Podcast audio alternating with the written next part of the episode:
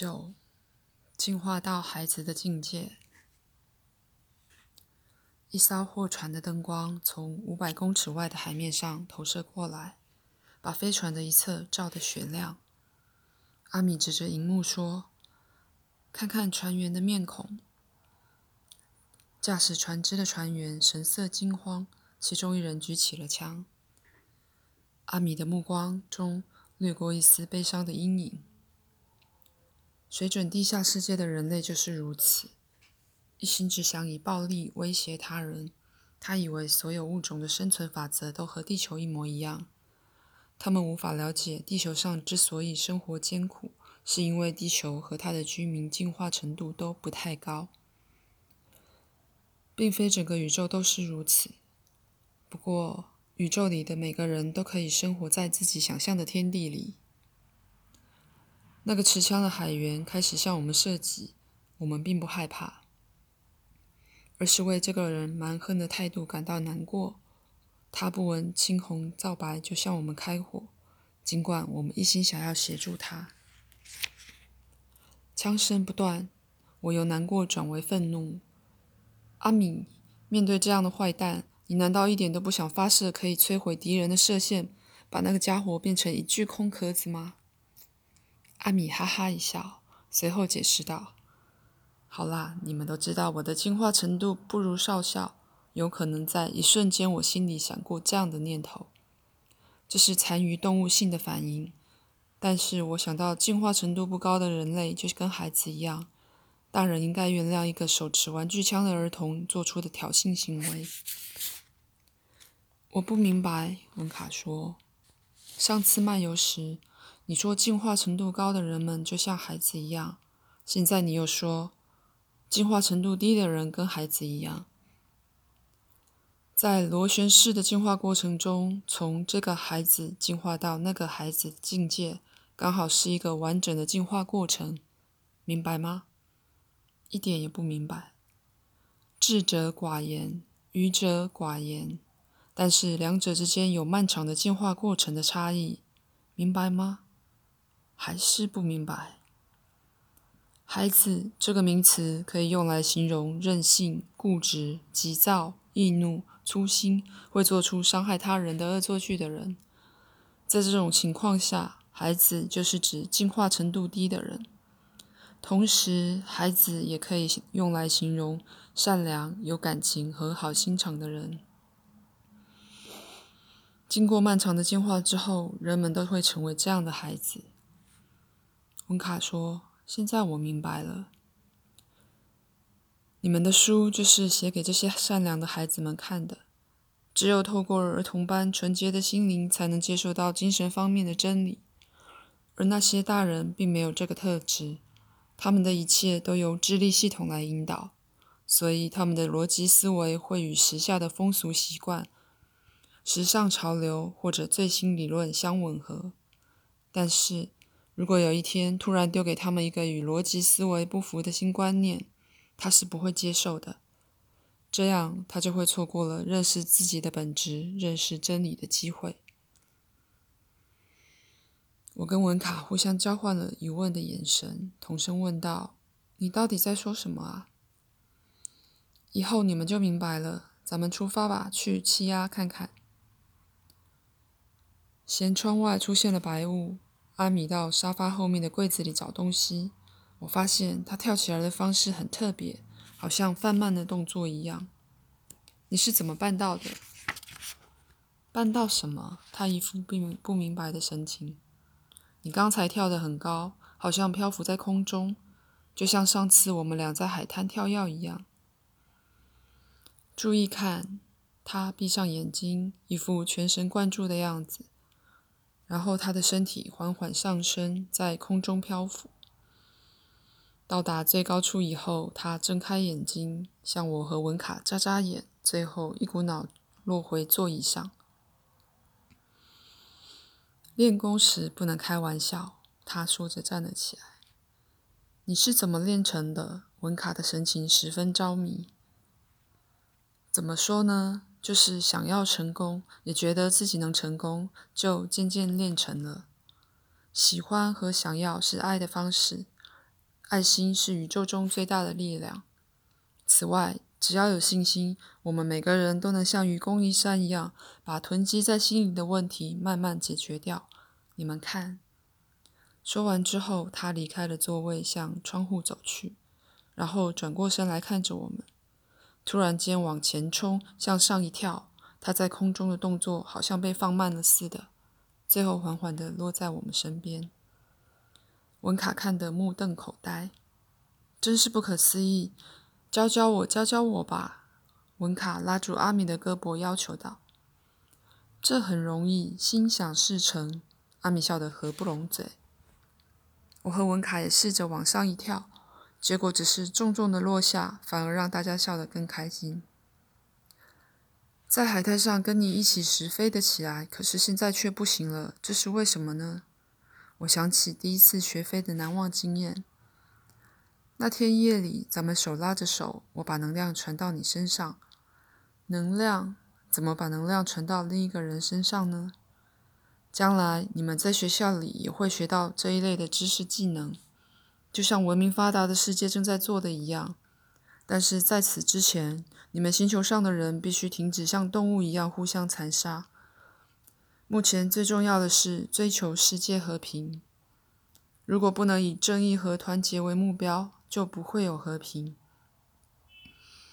只要国与国之间还有贫富之分，就不会有和平；只要还有国界的存在，就不会有和平；只要还存在着宗教信仰的差异，就不会有和平。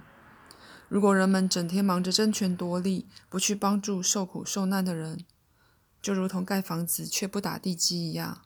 等你们解决了以上的问题我之后，就能去做我亲爱的朋友库斯正在做的事。库斯是谁？我和文卡同时问道。一个让人开心的朋友，他能制造惊人的奇迹。什么样的奇迹？我把他找来，让你们认识一下。打电话吗？不是，我通过心灵呼唤他，这样更快。过来，咱们坐下，围成一个三角形。你坐到那里，你坐在这里，好，就这样。现在咱们闭上眼睛，聚精会神的想库斯，心里默念，要他来这里。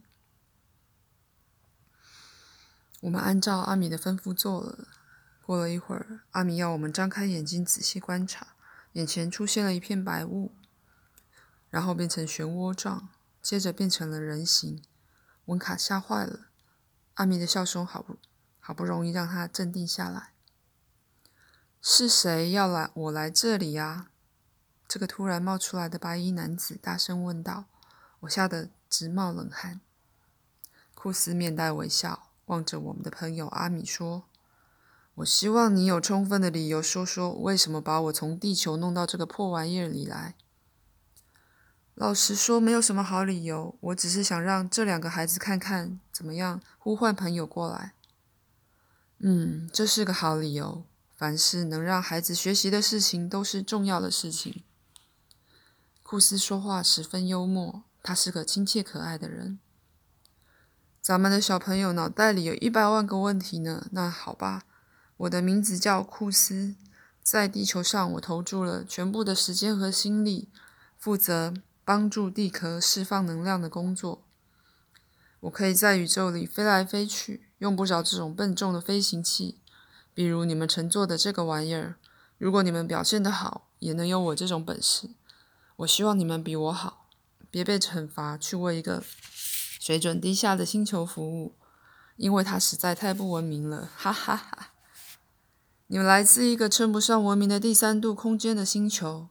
如果你们已经无法忍受现在所处的环境的话，想象一下我的感受吧。我可是来自第四度空间的世界啊。待在这里的感觉就像潜水员游进了一条破旧不堪的水管里，哈哈！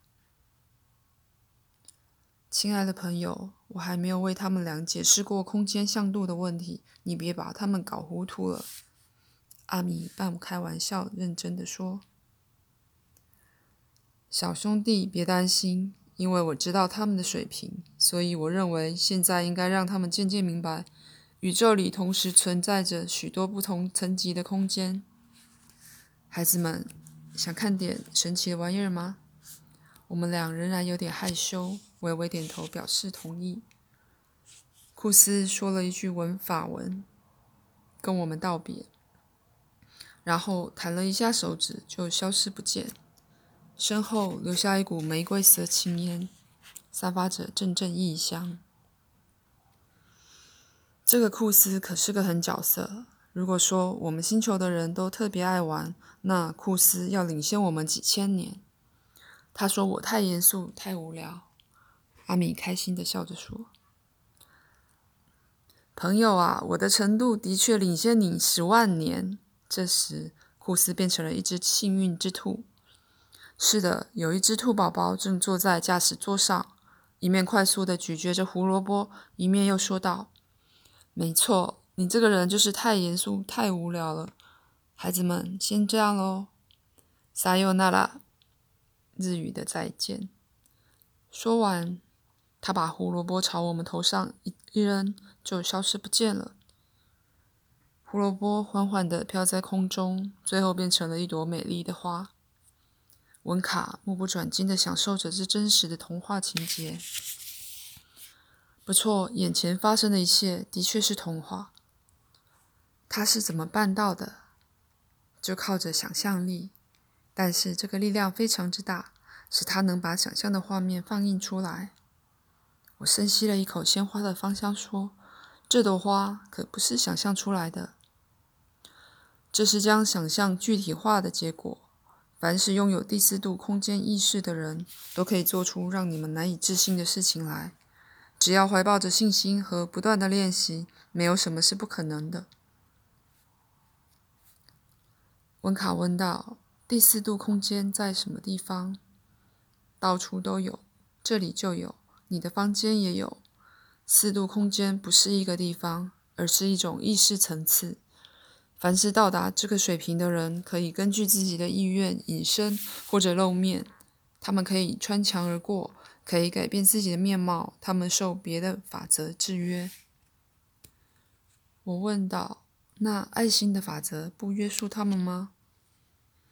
哎呦，真糊涂！阿米装出生气的样子说：“整个宇宙万物都不能逃避爱心法则的约束，无论对于我们来说是可见的星球还是不可见的星球，没有什么别的法则或者力量可以高于爱心法则。”不管是第三度空间还是五千度空间，都是如此。